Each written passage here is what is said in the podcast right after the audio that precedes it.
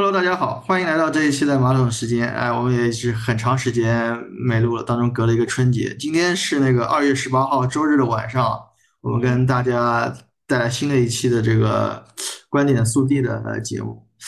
呃，戴老师、佳明，你们这个过年过得怎么样？应该算今天算是开工的第一天啊。我还没有开工呢。今今天刚开工，然后过年加了两天班。啊，那这说明整个春节最辛苦的就是佳明了，是吧？对，我没怎么出门。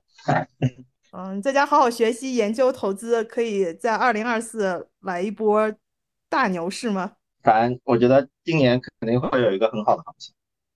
啊，你还记得春节前的行情吗？春节前三连涨呀，涨了两百多点，二六三五，周一反对周一就探底嘛，杀的很猛，然后就直接上来了。对呀，但是我记得我们以前一直聊这个投资的时候，都会说什么改变韭菜的信仰只需要一根大阳线，然后但是一月份，可是，一月份有过三连阳呃，四连阳啊，然后接着就是六连跌，对吧？嗯，所以要还是要看持续性啊。嗯，所以你是在春节前那个三连阳又开始有了一些。就是彻底转变扭转的感觉吗？呃，有一点，但是实际没怎么操作。实际因为过节为什么你你是什么让你错过了 那三年？就是因为过节了，不想折腾了，然后就就这样了，没怎么赚到钱。但其实春节期间那个港股还是开门了几天啊。从现在的这个数据上来看，还是港股还是表现不错的，就恒生跟恒科都是。涨了一点啊，也是三连阳啊，好像他们假春节假期期间，恒恒生也是三连阳，感觉明天开盘应该是一个高开啊。这个高开感觉大家已经就是在预期中了，只是会高开多少吧？对，还有就是高开会不会低走啊？哎呀，很难说，我觉得很有可能明明天分歧应该会很大啊。就我个人认为啊，嗯，是是不是？其实还有一些人明天也不一定真的都回来上班了呢。呃，应该还没有，反正我们公司还还蛮多人，其实还没有回上海，是吧？对，因为有一些人是前面请假，有一些人是后面请假，所以他说托马斯就是节前早就已经不参与游戏了，是吧？对，我已经满仓了呀，我现在百分之九十九的仓位啊啊，所以我节前一周已经放弃了啊。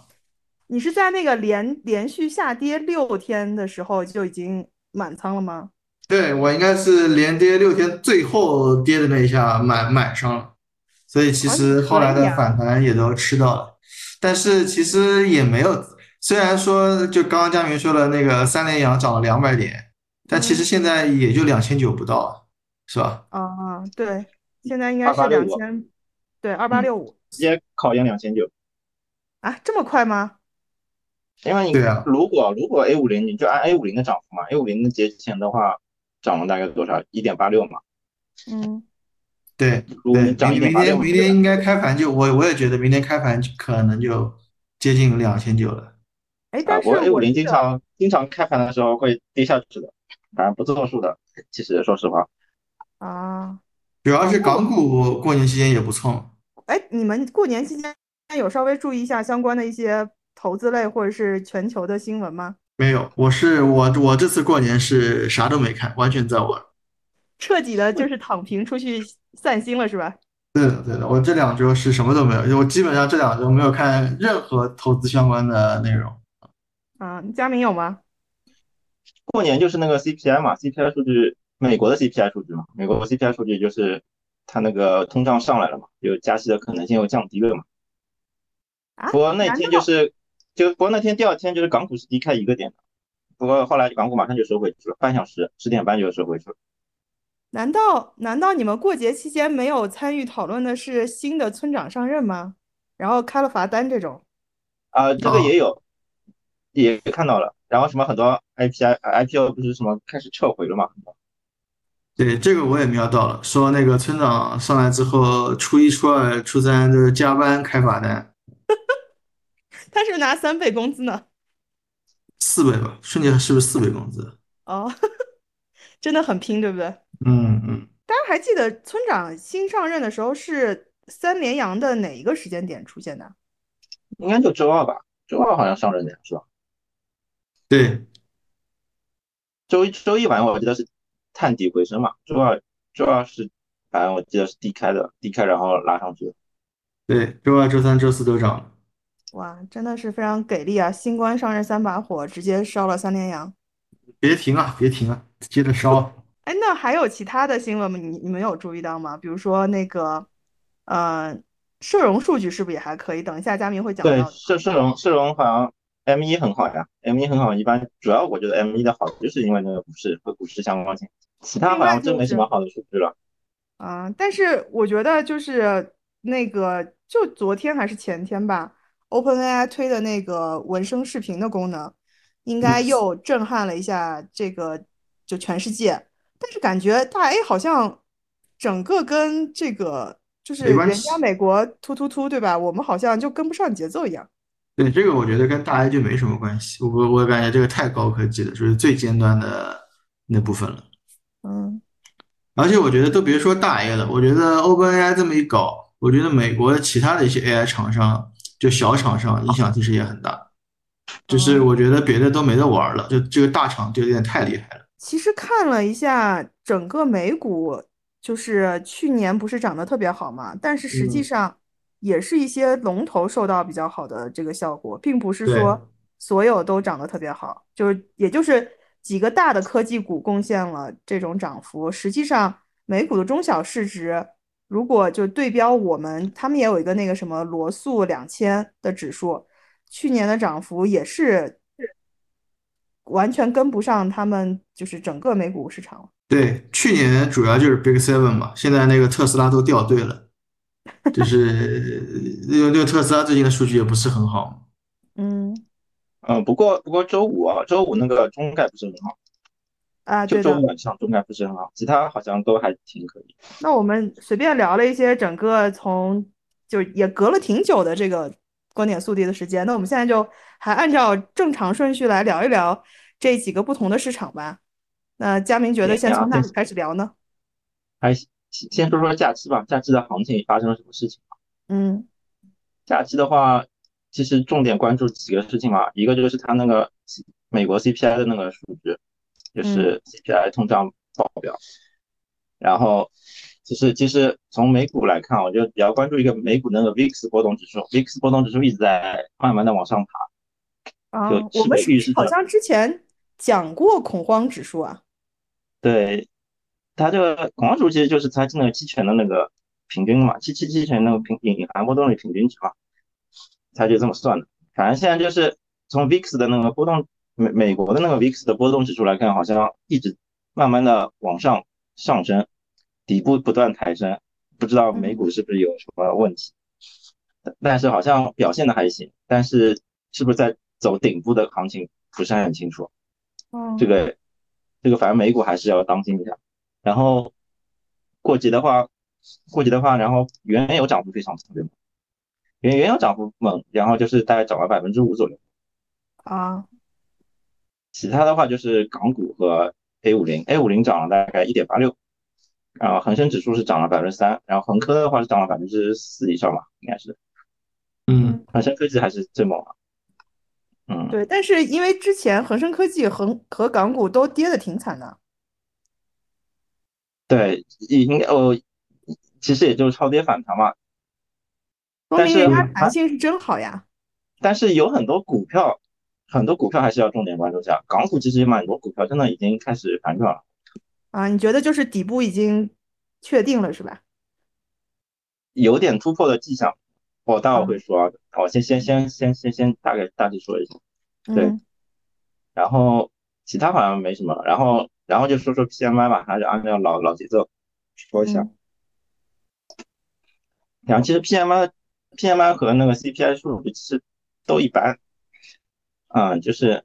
那先说 PMI 吧，PMI 就中国一月官方制造业 PMI 是四十九点二，预期是四十九点二，就是反正就是国家统计局的说法就是比上月上升了零点二个百分点，然后就是制造业景气水平有所回升，但是和预期呢也差不多，就感觉好像还是在底部爬升中。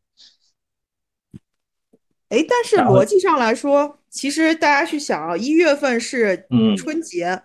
逻辑上来说，春节很多厂其实就会开始就比我们要放假的更早嘛。那是不是如果这个数据还可以的话？今年春节在二月份，今年春节在二月份，一月份其实还行，还还是正常的月份。有吗？其实我觉得工厂很多，我之前在呃，其实最明显就是你在电商买东西的时候，它基本上就春节前十五天差不多就很多已经有快递发不出来，或者是工厂就是什么货单出不来这种情况了吧？啊，是是是是有一点，但总体来说，今年的春节还是稍微滞后的，二主要是在二月初嘛，啊。但对一月份的影响可能相对小一些，嗯，然后对总的来说还是觉得说有一丝丝回升的这个迹象。对，但是比起前几个月会好一点，因为前几个月都是不及预期的，现在一月份正好是和预期打平嘛。然后财新财新 PMI 还是和上个月其实大差不差，反正财新 PMI 还是一直是超预期的，财新 PMI 是那个五十点八，预计是五十点六，也是与上月持平。对，呃，然后，然后就说说 PMI 的数据吧，大概有什么特点嘛？嗯，其实就是总的来说就是一直是处于五十以下的景气偏弱，就是政策加码了之后呢，稍微比前几个月稍微好一点，一月份环比初步企稳。嗯嗯，然后反正经济是逐月好转，这个反正。这个也是能看出来的，就是可能预期可能要慢慢的筑底，可能还没那么没那么快，但总体来说还是符合就是慢慢企稳的一个特征的。PMI 的话，一般就是还是呈现出几个特点，就是供供给强于需求，呃，特性一直是延续的。就生产的指标偏高，有生产指数环比上升了一点一个点，就是供给还是强于需求，需求还是不太行。嗯，然后出口的话，第二个特点就是出口的话还是有所改善，改善。然后新出口订单是环比上升一点四个点，但之后的趋势能不能延续，还是要继续观察。然后行业第三个特点就是行业分化非常明显，然后高高技术产业环比上升最多，然后这个就是增长，呃，反正就是高科技，反正呃相对来说比较好。然后对于那个消费行业，就是。景气度因为春节的原因嘛，春节假期的原因，消费行业景气度环比也稍微改善了一点。然后装备制造业环比小幅回落，基础原材料行情是非常景气偏低。对，然后第四个特点就是还是和供给超过需求有关系，就是产需比呃呃比较高。对，就是 PPI 值短期还是比较有压力的。然后另外就是大型企业和小型企业的景气景气差距继续延续。就大型企业 PMI 是五十点四，环比上行零点四个点，然后中型企业 PMI 是四十八点九，环比上行零点二个点，小型企业 PMI 是四十七点二，就环比下行零点一个点，就是大型企业和小型企业的，就是那个差距继续延续，就是大型企业还是很好，小型企业就非常弱。对，主要还是出口企业，出口集中于就小那些小型企业，主要还是集中于那个出口产业链啊，服务业服务业链。这种产业链上就是就是稍微弱一些，然后建筑业 PMI 还是环比走低的，建筑业还是一月份建筑业 PMI 是五三点九，低于前值的五十六点九。对，哎，但是其实你刚才说到那个整个一月份的 PMI 里头，出口行呃出口订单还是可以的，不过我们现在出口的话，就新能源还有新能源汽车这种。也是占出口很大比重的一个行业，对吧？嗯，是的，是的。呃，不过今不过我今天看了那个海关总署的数据，但数据还没出来，它那数据还是一三年十二月份的，就今年一月份的数据好像一直没出来。哦，人家可能休假吧？对，可能快要过几天吧。嗯。然后说说 CPI 吧，CPI 的数据，CPI 的数据，当时那天啊，就九月三，不不不，就是那个一月。就放假前一就放假的周四嘛，就那最后一个交易日交那天那天一看九点三十分一看，我靠，那 CPI 怎么那么差？但是股市好像还是突突突在涨，当时也没怎么搞对吧？然后后来一看，好像好像是因为那个是因为那个叫什么错峰，就是因为去年春节是在一月份嘛，然后今年春节错峰错峰导致的那个 CPI 个数据非常难看啊，就就是你的基数比太高了，对吧？对，因为去年的基数太好了，嗯。呃，假如中国那个一月份 CPI 年年增率是那个负的零点八，不过还是远远低于预期的负的零点五。嗯，对，然后一月份的那个 CPI 月增长率是零点三，预期是零点四。嗯，反正就是 CPI 都不是很及预期。对，主主要的原因就是还是因为受到上年同期春节错月高基数的影响，所以说那个数据非常难看。嗯，但是如果看细分的话，还是有一些有一些领域的表现异常的好嘛。啊，从细分上看，其实和上个月差不多。就是总的来说，就是，但是就是月增率啊，月增率还是变正的了。这就是说，其实比和上个月比，其实还是不错的。啊，嗯，不过这这次主要原因就是猪肉没怎么拖后腿，因为猪肉没怎么好好跌，不像前两个月猪肉也没有什么空间再跌了吧？对，然后然后又因为那个出行需求增加嘛，那飞机票、旅游价格都是分分别上涨了，分分别上涨百分之十二点一和四点二，这个这一部分就带动了 CPI 上调约一零点一个百分。就总的来说就是。因为受到春节的影响，其实去掉这些影影响因素的话，其实这个 CPI 数据和上个月其实没没什么大差，感觉感觉好像差不多，所以就说股市上也没反映什么问题。啊，就是即使它报出来数据不是很好，但也没有影响到行情走势。但同时对的话，我是觉得按照如果是按照这么来说，可能二月份的数据出来，CPI 的数据应该好很多哎。啊，是的。但是二月份你要和去年的比的话，去年其实是二月份是应该不会，因为二月份春节已经过了嘛。二去年的二月份可能不会很好，但是今年的二月份可能会相比，因为对啊，所以和去年相比就会高很多嘛。而且二月份我感觉跟一月份比，就就我们简单的说几个刚才你说的细分领域的，像机票、旅游，很多也都是发生在二月份嘛。毕竟，嗯，就是春节是在二月上半旬发生的。基本上春节回来，不管是前面休的还是后面休的，我看今年很多人休到正月十五嘛。那正月十五休完，基本上二月你就只剩下一周了吧？所以按照这个，还有很多，我看春节基本上国内的旅游城市都是爆掉的，然后各种什么机票、酒店，还有各种这种旅游消费，应该不知道最后数据会怎么样，但是。从我看到还有朋友圈在统计的那种，就是春节期间那个什么旅游消费的，或者是整个的金额流转，还是感觉挺厉害的。嗯嗯，我不过我感觉我也看了蛮多网上的是各种说法的，我感觉就是呃，就大家的分歧还是蛮蛮大的。就是你看实际的情况，就比如说我这次去土耳其旅游嘛，对吧？嗯，就是当地其实有很多中国团，对我我我在我自己玩的过程中碰到很多中国人，就是呃那然后我看一些我看了很多公众号文章嘛，就是也说在其他地方也是同样的情况，说那个新加坡就最明显是吧？基本上是挤爆了，因为新加坡是国人，新加坡免签了是吧？对，而且新加坡本来就是国人比较喜欢去的一个地方。那包括日本，很多人都说就是在当地碰到很多中国人，而且而且本来日本那儿就是会有这个中文的这个服务的，就是对对对，所以就是整个整体上来说，这次出游就我觉得就很厉害。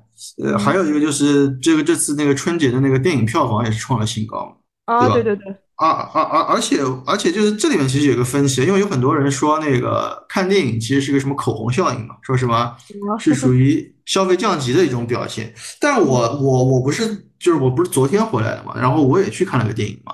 就是我自己的感觉啊，现在电影票其实很贵啊，我不知道你们有没有同感？是吧？差不多接近一百了，对不对？对我感觉就是现在就是特别是一些新的电影院，它这个电影票好贵啊，我觉得比以前贵好多。就是有时候我新建的电影院设备好像对对吧？它座椅什么，包括音响什么是要好一些，但说实话，我觉得电影票真的蛮贵的。所以我我感觉我不是很认同网上说的什么看电影是属于消消费降级啊。因为如果消费降级，你你想春节档这几个电影，我觉得都都很适合在家看嘛，对吧？你你你就别你就别看了，你就等它那个这个到那个什么视频平台之后，你在视频上看嘛。所以我感觉说去电影院消费是属于消费降级，我是不太认可的。我感觉这个电影票，我觉得是越来越贵了。对呀，所以感觉我看了一下那个，就是有券商春节加班嘛，就出了那个。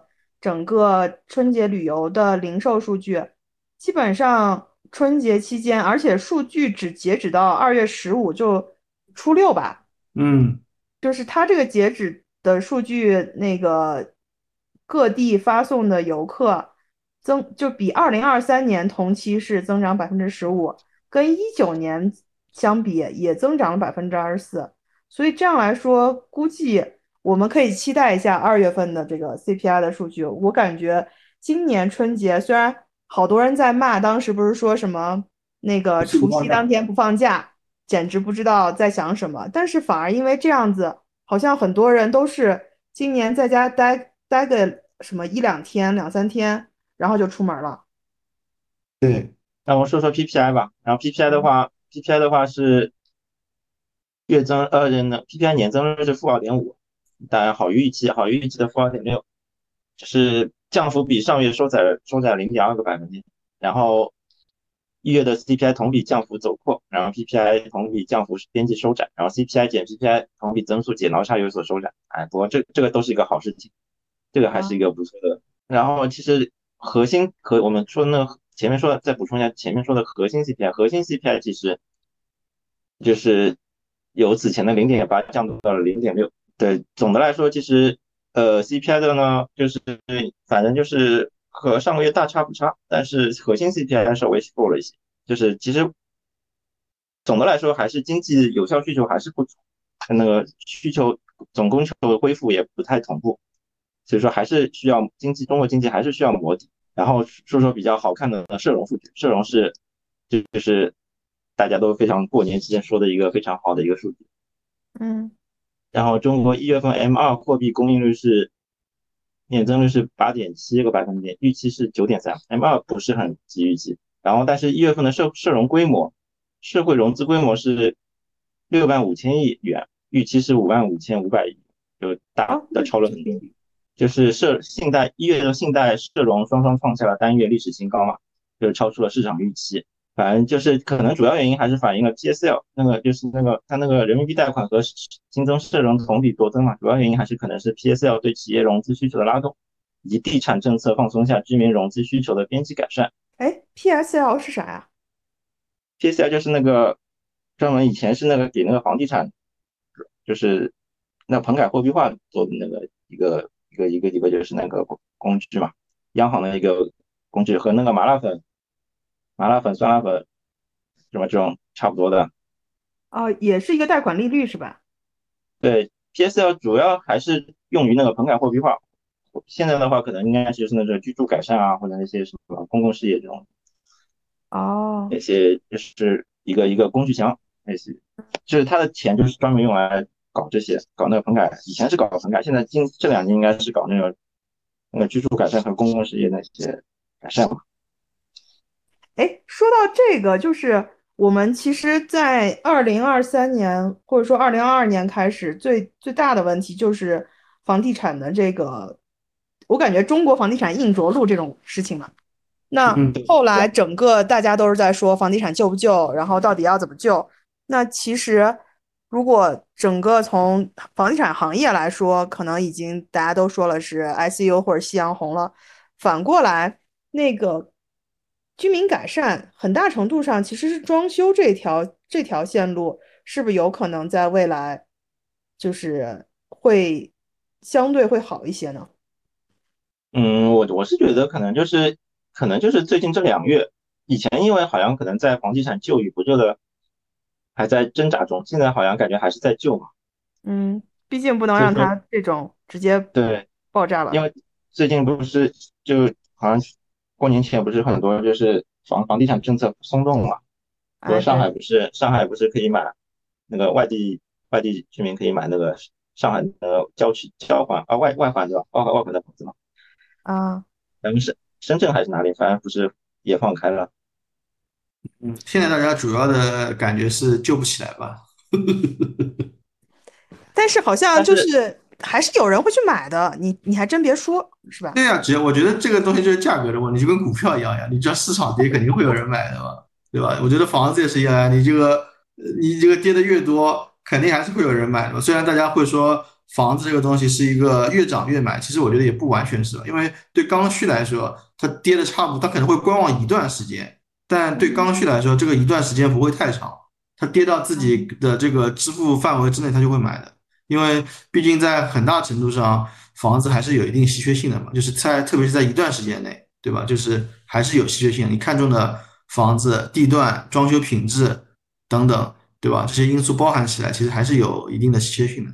嗯，哦不，不过春节春节春节有有去看了一下，就是那个什么东外滩的一些什么房房地产信息啊，就是他们以前那些老破小，以前的老破小在东外滩那边大概是五万左右一平，就反正反正几个月前吧，对，然后春节去看了一眼，现在涨到了六万左右，还是哟，还是你这是你这是春节还去看探测了一下这个房地产市场的，就就顺顺路顺路看了一眼，你是又准备出手了吗？没有没有不准备出手，没没没没有名额没有名额。好，那那我们继续说回来，你的那个呃社融，哦，然后然后还有春节还有一个消息，就好像说什么首批什么三千两百一十八个房地产项目白名单出炉，然后哦五大中国五大银行加速跟进房地产融资白名单，这个其实也是一个地产的利好消息，说实话。嗯，对，那个其实去年期间那个港股地产涨得也还可以。对，就那天那天碧桂园大涨了百分之八，那龙湖大涨了百分之四。其实其实对房地产这块感觉还是还是有很还是有有点积极的在救救市，我感觉。啊，就是让那个断崖不会断的那么，大家直接安全带就已经要解开了，感觉吧？对，然后说说回社融啊，说回社融，然后还有一个好的地方就是 M 一 M 一减 M 二同比剪刀差大幅回升，主主要是因为 M 一的贡献，对，一月份 M 一的增速大幅走高至五点九，百分之五点九，然后前值是才百分之一点三，就上个月才一点三，然后其实就是 M 一的突然增量就是出现了就是超好的表现。主要主要我我我觉得就是 M 一的增速主要还是和股市的行情那个相关性较强。另外的话，可能还是有有可能是去年年末那个万亿国债财政资金的逐步拨付有关系。嗯，啊，对，所以说所以说就是社融就是很多自媒体说到的，就是那个过年期间说到社融好的数据，主要还是因为 M 一的超超预期表现。我稍微问一个那个，就是可能感觉时间隔得有点久的问题啊，M 一减 M 二的这个增速剪刀差，它比较大的时候，说明什么样一个情况？就看那个 M 一和 M 二定义嘛。那 M 一 M M 一是什么了？M 一就是那个 M 零加那个什么活期存款嘛。嗯那 M 二 M 二就是那个 M 一加上那个储蓄存款，还加上一些定期存款，就其实就是一些定期的钱变少了。你可以这么理解，就是 M 一减 M 二。就就是市场上的活市场上的活钱变多了。啊，就啊，是就说明大家要么去消费了，要么就准备去消费，是吧？呃，其实这可以这可以这么理解，你 M 一减 M 二其实就是一些定期的存款，然后定现在定期存款少了，就说明这些定期的存款拿出来拿出来了，就干干干对啊，别的事情。就是，嗯对啊，所以意思就是我们说的三驾马车嘛，就是之前一直在说中国经济恢复不过来，是因为那个居民储蓄率太高，大家有钱不花，也不去投资，对吧？然后那嗯就按照你刚才的那个定义，就说明这个定期存款肯定会变多。那如果这个变少了，就大家把钱拿出来，他要么去投资了，要么去消费了。那不管哪一个，都会去提升经济，对吧？是的，是的。啊，好的，谢谢你的重新科普。看一下就是一些重点关注吧。重点关注的话，其实我们先关注一下那个沪深三百，沪深三百那个下降趋势线现在是就是在春节前两天打了这大涨之后，就现现在是有日线突破的迹象，其实已经突破了。嗯，其实可以基本上可以基本上确确认，就是这个底部应该是没有什么问题，就沪深三百的底部应该是没有什么问题。但是你们有看，就是你们大概有看说，我们一直在说的那个一月份国家队到底救了多少，就到底买入了多少筹码吗？有看，我有看，说买了五千亿，五千亿的分布是怎么样子的？呃，这我没看，我是我只看了一些数据，就是雪球上有些帖子，大家很多人也都引用了，说这段时间每天买一二三百亿不等嘛，说大概总共买了五千亿左右。嗯，但是应该着重的还是在三百，对吧？三百五零，对，五零和三百。然后就是节前的那两天买的这个汇金，就是增值了五五百和一千嘛。啊，对，然后最后一天应该周四买了两千吧，应该买了中小盘，因为小盘崩的很厉害。对，是的。那真的是今年我看今年一个数据是，就是二零二四年这个这个 YTD 的数据是，这个小盘已经跌了，就是就是去除一千五百三百的小盘，好像跌了百分之三十多吧。啊，那但是去年我记得是说微盘还是整个收益是跑赢了其他的嘛？对，微盘涨了百分之四五十吧。啊，这个震荡也是可以的。对，那个那那个微盘那个微盘股那真的是跳崖了，因为微盘股只有四百只股票嘛，其实还不能算其他的小盘嘛，因为我们五千只标的嘛，如果去掉三百、五百、一千的话，其实还有三千多只嘛。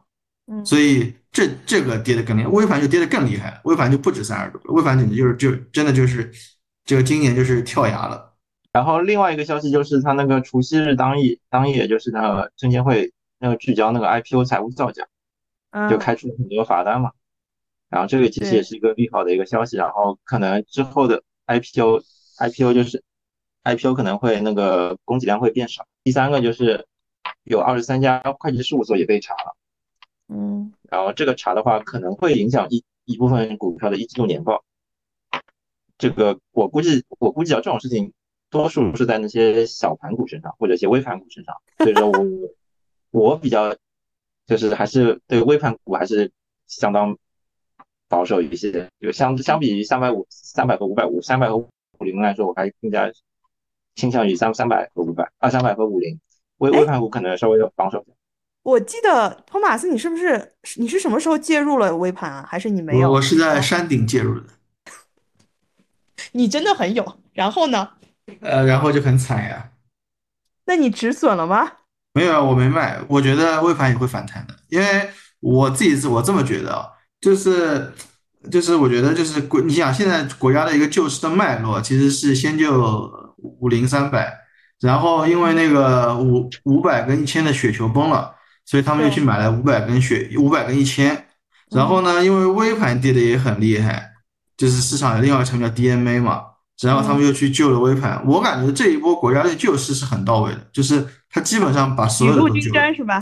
对，我觉得他是他是解放了所有标的的流动性问题，他也不管你这股票是不是垃圾股，就是他全部救起来之后，就给市场注入充分的流动性之后，让市场自己去决定市场的走势嘛。所以我感觉这波救市救的还是蛮到位的，因为如果他救。因为一开始他只买三百嘛，就不一开始是不买五百跟一千的嘛，所以导致五百跟一千很多都敲入了嘛。然后他他敲入之后，他又他又救了，所以我感觉这次国家队的这个整个救市的脉络，就我感觉好像对一些人有一定的惩罚，就是让大家感觉到损失，对吧？让那些买雪球的人知道说你不是。这个无风险的套利是吧？对，是的，让你让让让你敲入，让你知道会亏损，然后呢，又让那些小盘跌得很惨，但最终它还是注入流流动性了，所以我感觉还是很，就是既救了，然后又又又显得很宽宏，就我感觉还是非常不错的。也说明先先先惩罚了一批人，然后又打爆空。嗯，不是我，我觉得你们在一月份的时候或者十二月份的时候。对国家队不是这样评价的，怎么真的就节前的三根阳线和换了个村长，你们就觉得哎，这个马上就扭转风向了？因为因为就是节前的三根阳线，他做了这几个事呀。因为其实就是周二、周三、周四，他周二、周三拉的是五百跟一千，所以节前那一周五百好像我看五百 ETF 涨了百分之十几吧，嗯，对吧？然后最后一天救了两千嘛。就是就是其实微盘，因为因为两千已经是最小的一个指数 ETF 了嘛，所以你看到最后，但是两千其实就今年跌的还是很惨。那其实我我我我我不知道明天两千表现会怎么样，但是最后一天还是救了两千。因为其实，在周四之前有很多人说国家队可能就不会救两千嘛，就是因为因为有很多，因为我看了很多人价投嘛，对吧？价投就是很鄙视这个。就是其实就是就是 对对，因为因为确实这些股票也盈利能力也很也很差，然后基本面也不怎么样，就是他觉得说不应该救嘛。但其实最终国家队还是去注入了流动性，所以我觉得从这个操作上来说还是不错的。但节后会怎么样来操作，我觉得就不好说了。然后再看看春节的港股，港股的一些个股，一个是地产，地产是碧桂园百分之八的大涨，昨天，然后哦，应该前天了，龙湖百分之四的大涨。然后看看消费概念，消费概念海底捞，海底捞是现在是周线已经突破了，有三年的底部应该是已经完成了。对，应该有个会会有一个很大的一个反弹空间。然后蒙牛也是，蒙牛它现在也是日线有一个突破。嗯。然后还有华润啤酒，华润啤酒也是拉出一个大大带大量的一个长红，然后安踏李宁也是，然后再看看那个博彩博博彩股里面那个什么金沙金沙国际，还有美高梅，其实也是一个完成了一个长达半年的底部突破。对，所以我们经常说那个港股有一点像是 A 股的这个叫什么，就预预预警器还是什么，就是它会提前的去反映一些。市场上的资金走向的是吧？对，就感觉好像从港股的表现来看，一些龙头龙头企业好像都已经开始有点反弹了，就有点有点反转的意思，不不单单反弹，至少底部底部应该已经出现了。哎，不知道你们有没有感觉啊？其实，在这个今年这个 A 股暴跌的这个过程中，港股也相对比较坚挺。就是港股其实在今年是就一月份的时候是没有跟随 A 股暴跌的。对吧？对，但是因为我是一个算不能算是港股持仓特别重，但是港股也占我我看了一下，至少百分之二十左右的持仓吧，所以我的我的账户影响还是港股挺大的。当然了，那个大 A 跌的时候，港股也不是说没有跌，只是它的那个跌幅肯定就是对不上大 A 那种连跌六个，然后那个幅度。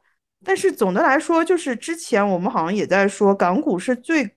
应该最先表明一些外资或者是整个资本市场对中国这个企业的一些一些风向标吧，或者说一些关系企稳等等的这些港股都是最先反应的。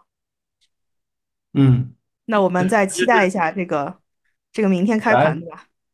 对，从春节的港股的表现来看，就是很多龙头感觉好像就是一些好的相对比较好的一些企业，就是感觉好像已经开始已经。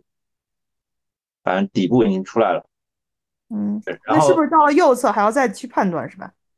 呃，其其其实已经右侧有点出来了，就是底底部已经基本上一个结构已经形成了嘛。哟，所以佳明，你觉得港股已经是底底部了？他说个股，反反正从那几个股票来看，我觉得已经是底部已经结构已经形成了。因为佳明刚刚点的几只股票都是那个恒生 ETF 里的股票，大部分啊，像安踏里。是的，是的，这个碧桂园好，啊，龙湖好像也是吧，对吧？都是碧桂园好像不是，龙湖肯定是啊，就都是那个恒生 ETF 里的股票，当然也不是权重特别高的。哎，但我记得我们去年在做观点速递还是在聊的时候，说的最多的不就是说什么港股连跌三年还是四年？然后现在是五年了。对对对，要打破这个过去的周期规律嘛？不知道呀，反正从从从这几个。然后感觉反反转迹象应该已经出来了，就底底部反正基本上没什么问题了。那当然，它那个当然它那个就是什么不能它那个不能再继续跌嘛。如果如果继续暴跌的话，那还是没反正反正从那个技术形态来上有个破底翻的一些走势嘛，或者已经突破颈线底部颈线了，应该问题不是太大。嗯。对，然后而且而且我们家领导批了我一个资一笔资金，让我去买恒生 ETF。居然你哎，来展开讲讲，怎么你会突然因为出游，然后获得了这样一笔支持呢？没有呀，我我们家领导是玄学炒股呀，他没有什么没有什么技术面、基本面的。他是怎么感觉到了呢？那这是玄学呀，就是他感觉到了呀，他感觉到了，可能是什么主给他的启示吧。可以可以，可能可能假日期间在清真寺受到了洗礼，他跟我说他要买入，他要买入港股。我还以为是麦玲玲给了他新的新的想法呢。那倒那倒没有，不过也有可能他有什么事情没跟我说。哎，毕竟你们家你们家领导当年可是说出要两千五百点去救你的。对他现在他我觉得他应该没有这个机会了。对我，我觉得应该也不太会有这个机会了。嗯，但是不管怎么样，明天港股 ETF 高开是一个就是板上钉钉的事情了。对对对，是的，应该至少三到四吧。嗯，但后面是不是再往，就它后面怎么走，就要再看一看了。毕竟节假期间的这个涨幅还是要在明天稍微兑现一下。嗯，哦，那佳明你继续。哦，然后今天又看了，今天又看了一篇，就是那个海通海通证券的一份研报。嗯，他他就是总结了一下历史，就是那个牛市之前是大概需要多久，底部大概要盘多久。那一般来说就是，就是他的总他的总结啊，他总结就是说历史上全面行情启动前需要反复磨底，大盘走出底部需要多条件配合，这是他的总结发言。然后基本上看一下它里面的数据啊，就是说零五年零五年那波触底，就是零五年六月份触底那个九九八，就九百九十八点之后，大概用时了半年，半年时间到零五年的十二月底才开始上涨，它盘了半年。零八年的话是零八年十月到那个一六六四，然后用了两个月，盘了两个月，然后才走出了底部。然后一四年一四年是盘整了五个月。然后一八年的话是从一八年的十月份，然后年触及年年内低点之后，然后到一九年的一月份，大概也是两三两两个月到三个月的时间，然后就是走出了底部。嗯，成交放量和情绪回温是那个走出底部的右侧信号。所以说，我觉得我如果这边是那个底部的话，可能还要再至少要盘个一到两个月，到起码起码要盘两个月吧。如果从历史经验来分析的话。啊，你的意思就是说，现在已经算是底部磨底，然后再需要一到两个月去彻底走出来，是吗？对对对，其实也符合，对，其实也符合波浪理论的，就是它的第一波和第二波和第三波嘛。那第三波是主升浪，那第一波现在现在正在我们正在那个反弹第一波嘛。那第一波和第二波可能还有个回调。但是第一波的我为数不多的记忆中。那个波浪理论，它的它的第一波和第二波有一些标准，是说它的那个即使回调也不会也不会低于第一波的那个某一个点，对吧？呃，就是你回调不能低于第一波的低点嘛？就就比如说你现在是二二八六五嘛，你回调不能低于二八六二二二二二六三五嘛？那否则也不叫回调了，对吧？嗯嗯。但现在就是。现在我感觉啊，第一波可能快完成了，但可能还有一个延伸浪，那有可能有延伸浪，也说不定延伸浪就是明天高开就结束了。所以说，我觉得明天可能分歧还蛮大的，就是到底是不是要继续延延延续的往上走，或者是有可能就第一波就结束了。说不定就是。而且我记得，我记得我们啊，我记得我们之前在聊的时候也在说，其实二八二八五零以上，或者是两千八百点。呃，两千九百点到三千点之间的这个抛压盘还是挺大的，毕竟前面就是下跌的时候，一月份下跌的时候，比如说什么三千点保卫战、两千九百点保卫战、两千八百点的时候，挺多人还是冲进去一下，结果又被埋了的嘛。所以说，就是明天如果高开的话，如果还有缺口的话，其实我我倾向于是保守一点。如果高开很多的话，我就肯定就不买了，就随便它去。啊，你本来你还准备高开之后再追加的，平平开的时候可能会搞一点，嗯，当当然说，当然最最最稳的话就是你肯定等回撤嘛，你等回撤，回撤一般会回撤个零点六一八位置或者就是百分之五十的位置。如果你明天两千九的话，那百分之五十的位置大概就是一百七十点，呃，两百七十点嘛，两百七十点除以二就一百三十五点，大概也就是二二七七零左右，二七七零到二两千八左右。如果能回调至这这个位置的话，我觉得还是一个很不错的买点。反正就是他的结论的意思就是说，不可能马上就立马突突突的拉上去，至少要盘整个两个月以上。从历史经验来看，嗯，哎，但是我记得那个就是我们在说二三年的时候，包括二二年，包括在一月份，其实整个那个市场情绪都很低的时候，大家就说。这一次的这个熊市，或者说这一次的这个底部时间是超过了历史的往期的，对吧？没有吧？底部刚如果你认为二六三五是底部的话，其实不就是两三天吗？还还早呢。之前大家不认为二六三五是底部，大家认为前面就是底部了。对，对啊，大家一直不觉得会跌到那么低嘛？因为二六这个数字基本上就就跟这就是为什么之前有说那个两千五百点，然后对吧？托马斯的家属要来救市这件事情。对，去年一月份的时候，在二三年一月份的时候，你说个二，你说什么明年一月份会跌到二六三五，那没有人相信的。对，那个一去年一月份的时候，我还在追高呢，是吧？我说马上就要起飞了，是吧？然后马上就被就被打脸了，就直接坠机了，是吧？对，是的呀。嗯，那我们说回来，就刚说了那个整个的呃大盘的走势，那就然后。对，然后然后我自己做了一张，就是那个上证指数和那个五零和一千的比值的那个对比图，就是相对来说，就是看了以往的经验，就是就是上证低点往上反弹的前第就第一个月，第一个月基本上都是五零遥遥领先于一千了，嗯，但是从第二个月开始好像就没有这个特征了，所以说我如果就是走那个历史走势的话。这个月就是二月份，应该就是五零强于一千，应该是一个比较好的一个策略。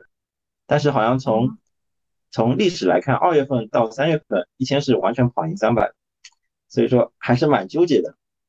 所以说这里，对，然后然后就是另外看了就是海海通证券他的说法，海通证券他研报里说法就是他自己总结的话。他认为第一波的，就是我们当前处在第一波反弹行情。第一波的反弹行情，实际上它那个基本上是一个普涨的一个结构。嗯，就是他对比了那个国证、国证成长和国证价值。其实它那个就是零五年到零六零五年那一波，它的那个呃那个国证成长是涨了百分之十八，国证价值是涨了百分之十九，其实大差不差的。然后零八年的那那一波。是百涨了百分之二十八和百分之二十一，然后零三年的波，呃一三年的波是涨了百分之十六和百分之二十一，然后一九年的波是百分涨了百分之四十五和百分之三十二。所以说它我们取个均值来看，就涨了百分之二十左右。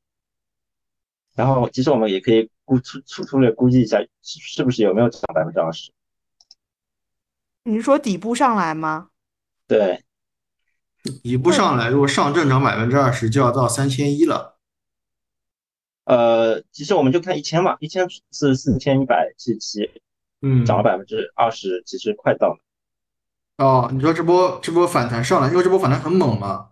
因为它它指的是国证的嘛，国证成长和国证价值，我们就就拿一千来说吧，一千来说就是从四千一百七十七，然后涨百分之二十，其实就是五千左右，现在已经四九九三了。所以说一千，我觉得可能已经反弹到底了。对，当当然有可能它不像，如果它如果一九年它涨四十五、三十二，那那那可能还要，对吧？但从零五年、一八、零八年和一三年来说，其实就是均值大概就是百分之二十左右。但我觉得不能完全这么对比啊，因为这次五百跟一千是跌得很厉害的，跌得很猛的，因为就是因为雪球的问题嘛，所以它是，呃，就我感觉就是不能完全对照对照着来看，因为就是因为这个特殊的产品导致了这波下跌。啊，对，然后五百的话，其实已经已经有百分之二十，然后周五还是跟二对吧？节前最后一天还收了根长影上影线。对对，反正五百好像感觉上好像不知道什么原因，为什么收了个那么长一根上影线，是不是有什么想法？可能是认为大概涨了百分之二十左右是差不多了。对，这这是一个，反正我们我是比较就是。关注的一个点就是可能就是五百和一千要稍微稍微要当心一下，然后研报中还说了，本轮行情中就是它的反弹第一波行情中，就是历史的经验来看，就是白马股在第一波的反弹中，白马股的板块可能优势更明显，涨的优势更明显。你说的白马股那不就还是三百吗？呃，应该就是指那些毛指数，那毛毛指数一般就是三百、三百、五百和五零是吧？呃，五零、三百、五百一部分的一些股票吧。但是按照刚刚说的嘛，五零其实它的反弹有有点过猛了，对吧？那我们把就风险五零其实还蛮稳的，五零没怎么反弹，其实五零刚刚说是我刚刚说的是五百，刚刚说的是五百，对，五零其实百分之十，百分之十左右，百分之十都没到。其实，当然五零之前也没怎么跌。嗯，对，因为国家队一直在买三百五零，所以他们其实其实我觉得在二月份基本上已早就被拖住了。是的。然后另外的话，白马股可能也是因为外资外资边际增量资金可能都会买那个白马股嘛。所以说，一般一般，如果是从牛市的初期来看，牛市初期来看，一般就是还是权重股是买的更多一些。然后到了就是，如果是按波浪理论算，就是你第第三三浪一浪二一浪和三浪嘛，一浪是主要是那些就是那些权重，然后三浪基本上都是一些小盘。所以说，如果是一浪上升的话，这边应该还是白马股更占优一些。嗯。节后的话，就是节后第一天，我估计就是分歧会非常大，然后重点关注还是关注大盘是大盘股在领涨还是小盘股在领涨。但如果依照那个历史的那个牛市的行情来看的话，如果是大盘股领涨的话，其实是有希望酝酿出一波大牛市的。啊，对，如果这边真的是一个大牛市起点的话，我觉得上五千点应该是有希望的。那如果如果是小盘股开始领涨的话，那感觉就是一个反弹，可能可能就没戏了。你你你的你的这个你的这个发言非常危险，这位同学，你还记得你去年的这个预估吗？去年预估就是没没想到那波，去年其实也是预测一波回调嘛，不过没想到回调那么深，就竟然是破底，但它不是回调，不是一个中级的上涨回调。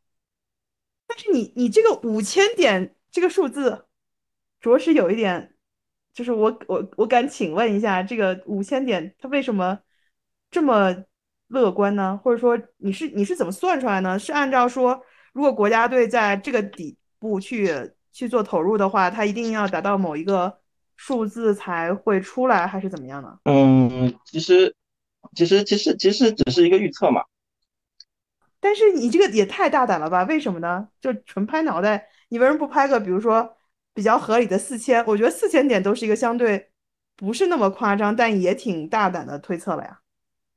呃，主要还是按照那个波浪理论的来算的。哦。就是就是你第一波一般是三浪是一浪的一点六六一八嘛，可以可以这可以这么去算，然后你上升的话一般是五浪一二三四五。嗯。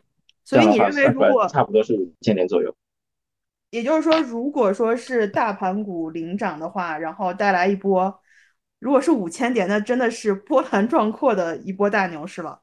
然后你就觉得说五浪之后应该可以涨到这个数字，是吧？对，差不多嘛。你想一四年其实也就涨了半年嘛，半年多一些嘛。一四年从多少两千不到嘛，我记得是。好的，非常好。我希望就是你的这个预言能够在。未来可期的时候发生，好吗？让我解套跑路？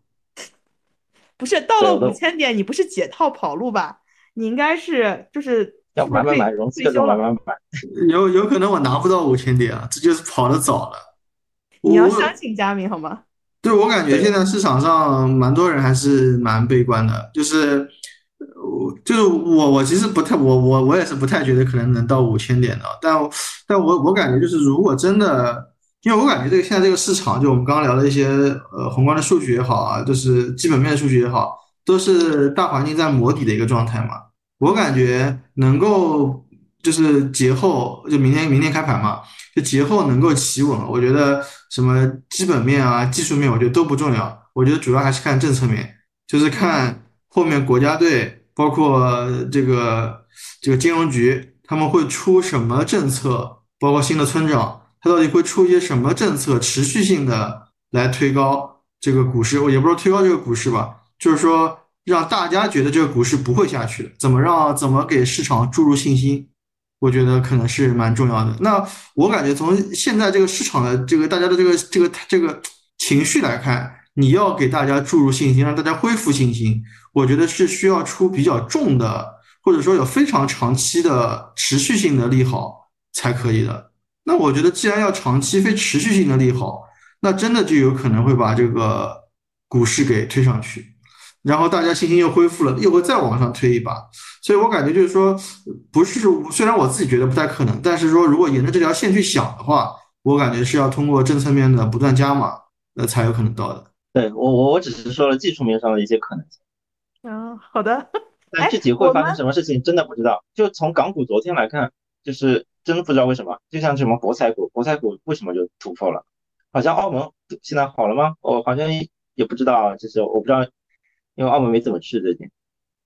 是也挺多人去澳门的，我朋友圈看到，好像这个春节也有一些朋友去澳门体验了一下这个这个提款机的快乐。但，哎，我我想我想问一件事情，我们是不是去年年底还是今年年初有一个有一个半年的还是三个月的这个这个新的预测啊？对啊，就是赌的是三百跟一千吧。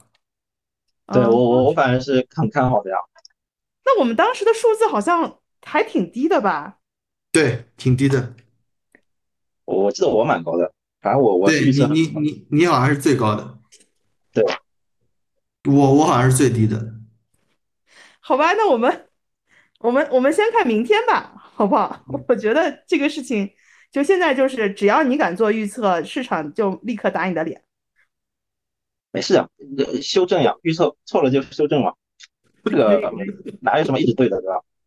你说的非常有道理。好，那我们我们说了这么多大 A 啊，就是不管怎么样，好像大家整个的情绪应该还是延续着一月最后，应该说春节前最后的一个市场风格。那至于后后续春节回来之后，是真的就普天同庆，还是说有一些这个？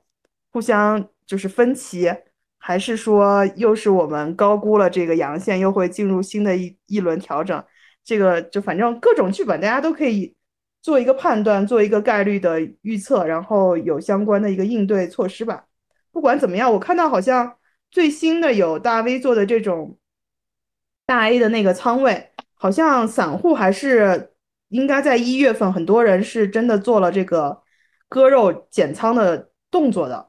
所以，即使说大家信心还是好像似乎回来了，但是仓位还是挺低的，那说明就是有一些增量资金进场的可能性了。那我们就期待一下大 A 后面的一个一个走势吧。对，反正从那个我们从期权的引波来看啊，引波来看，其实五百哦不五零五零和三百其实还是近低远高的，五五五百和一千还是。有点近高远低的，说明说明市场现在还是更看好三百和五零。嗯，当然我们可以观到时候观察一下这个指标有没有反转。就从目前来看，还是就是尽管五百和一千反弹的很猛，但是这个指标一直还是保持的是近高远低的一种状态。嗯，好的，那我们还要聊一下美股吗？美股美股其实我没怎么好好准备啊。这个只是收集一些 收集一些数据而已。嗯，还是你已经放弃美股的观察了？美股的观察，我就前面说到一个点，就是 VIX，VIX 指标为什么？嗯，VIX 为什么在上升？然后其实它那个为什么大家可能在进在进入那个美股，大家都在做避险嘛？嗯，其实美股虽然在创呃，美股虽然涨得还行吧，也没怎么跌，就而且。就是 CPI 那个数据出来之后，虽然暴跌，然后第二天又收回来，但是它的 VIX 恐慌指数一直在上升呢，所以说我是倾向于美股不是很看好。嗯，没关系，这个话你已经说了一年，被打了一年脸了。嗯嗯啊，对，对的。哎，反正我自己也不做美股。嗯，好的。是可能可能很多看的比较粗略一些。啊，那我们可以说说其他的一些呃商品类别吧。商品类别的话，然后，呃，黄金的话，可能，黄金的话，其实，其实买到我那个心理价位了。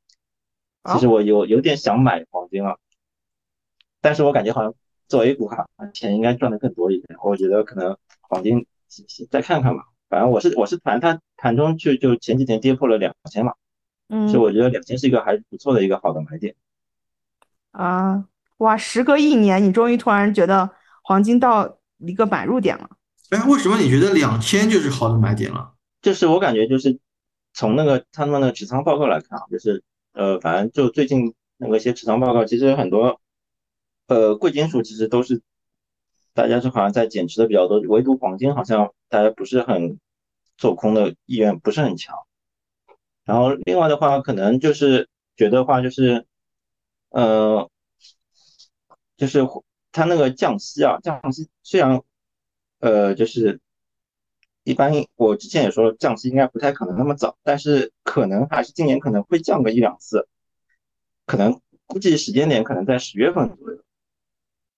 嗯嗯，然后其实我觉得，就是金价的应该不会长期维持在两千以下。我相相对倾向于可能就是可能跌到一一九六零左右，其实是一个很不错的一个买点。当然，就是周五大概跌到一一一啊，周五的跌到多少？大概一九八五左右啊，还多少？反正我觉得，反正我觉得是一个其实还是不错的一个买点。另外，人人民币汇率其实如果做沪金的话，人民币汇率其实我觉得也是倾向于相对来说倾向于升值的可能性会更高一些。嗯，但是从你的这个投资回报比来说。现在如果正更看好权益的话，黄金也不是一个 ROI 比较高的地方，对吧？对，我们可能会把钱更多的去做那些做做那个那个那个那个 A 股嘛。嗯，但是如果就是有一些朋友就考虑资产配置的话，想要配一些黄金，那其实也可以考虑在一定的这个位置开始建一些仓嘛，对吧？嗯，对，我觉得如果你长期做，长期中长期肯定是看好。那黄金这种东西，就抗通胀能力还是很强。嗯，毕竟这都是一些避险资金嘛。然后那个原油的话，原油原油其实，呃，我觉得节节节内，呃，就是春节期间不是涨挺好的，春节期间大概涨了百分之五左右。嗯。然后本来的预期其实也就是布伦特大概是八十五美金，然后其实它这波反弹其实也大差不差了，可能节后。还会稍微有可能会再冲一冲，然后和之前预期还是一样，就是一季度可能会有炒作一下衰退的衰退的可能性。嗯，所以说现在现在大家原油的炒作点还是在那些中东的一些就是那个中东风险，嗯，中东的局势，中东的风险。然后另外还是美元指数也非常强势，所以说还是也是非常支撑了原油的一个价格。但是，就是就是一季度，就是可能今年的一季度，它那个海外那个经济衰退的预期还是会有。其实还是还是要看一下，就是到时候二月份和三月份的欧佩克减产计划是否履行的情况较好。因为一月份它那个欧佩克那个履行减产计划是非常好，二月份还要再看一下。但总体来说，会有一个海外经济衰退的雷在前面。就是我个人是比较倾向于，就是可能还是会跌到，就是布伦特会跌到七十以下吧。嗯，那我们其实今天还是主要聊了一下大家，就跟大家关系最最密切的大 A 的一个情况，然后其他几个类别，也就是总的来说应该都没有大 A 现现在更具有投资性价比。所以啊，我们也是，我们也期待一下明天啊。其实离开盘已经，如果以我们现在录节目的时间来说。离开盘已经不远了，那我们当然可以看看明天这个到底会高开多少。我感觉基本上大家对高开已经是没有没有什么分歧了，只是说高开之后的走势能走成什么样子。对高开的话，如果高开百分之一以上，我都可能不太想搞；，把高开百分之二以上，我可能啊可能要稍微可能平一点仓吧。嗯，那明天很有可能是高开一点五。再说了，我也不知道，明天还蛮重要的一天。嗯，好的，那我们就这一期的就是春节，呃，春节回来跟大家的观点速递就先到这里了。嗯，好的，好的，谢谢大家，谢谢大家，拜拜。嗯，拜拜。